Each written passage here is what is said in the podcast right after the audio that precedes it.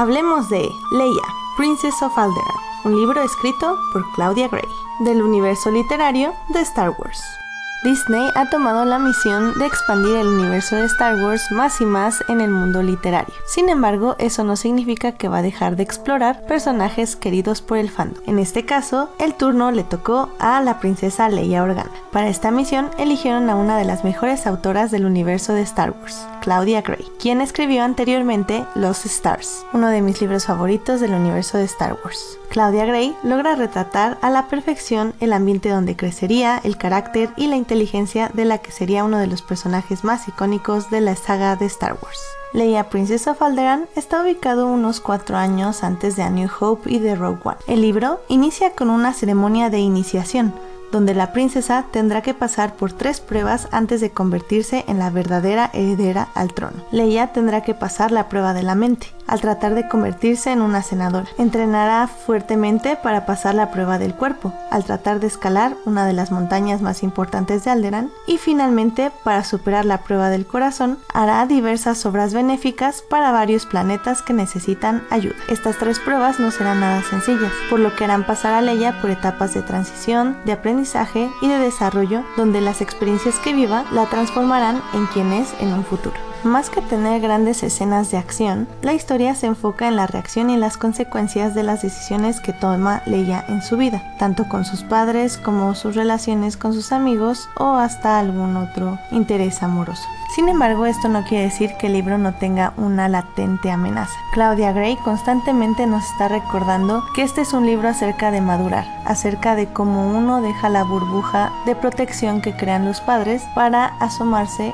en un mundo muy peligroso donde nada ni nadie está seguro.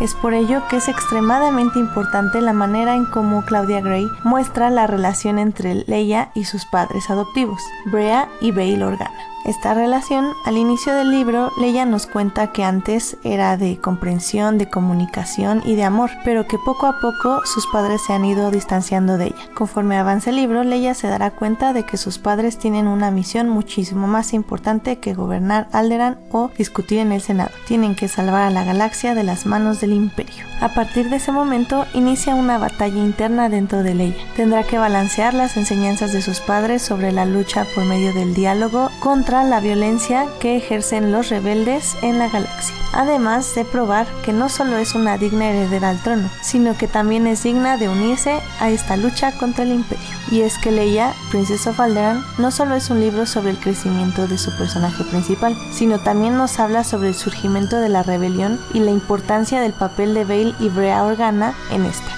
En este aspecto el libro tiene muchísimos guiños a diferentes partes de la saga de Star Wars. Por ejemplo, aquí conocemos el planeta Crate, que saldrá en The Last Jedi. También conocemos a Amilyn Hunt, quien será un personaje interpretado por Laura Dern en esa misma película. Este personaje será muy importante para el crecimiento de Leia. Por otro lado, también tenemos apariciones de personajes de antaño. Por ejemplo, Panaka, quien era el guardaespaldas de Padme Amidala y ahora es un mob de Palpatine. El encuentro entre él y Leia es bastante emocionante y aterrador.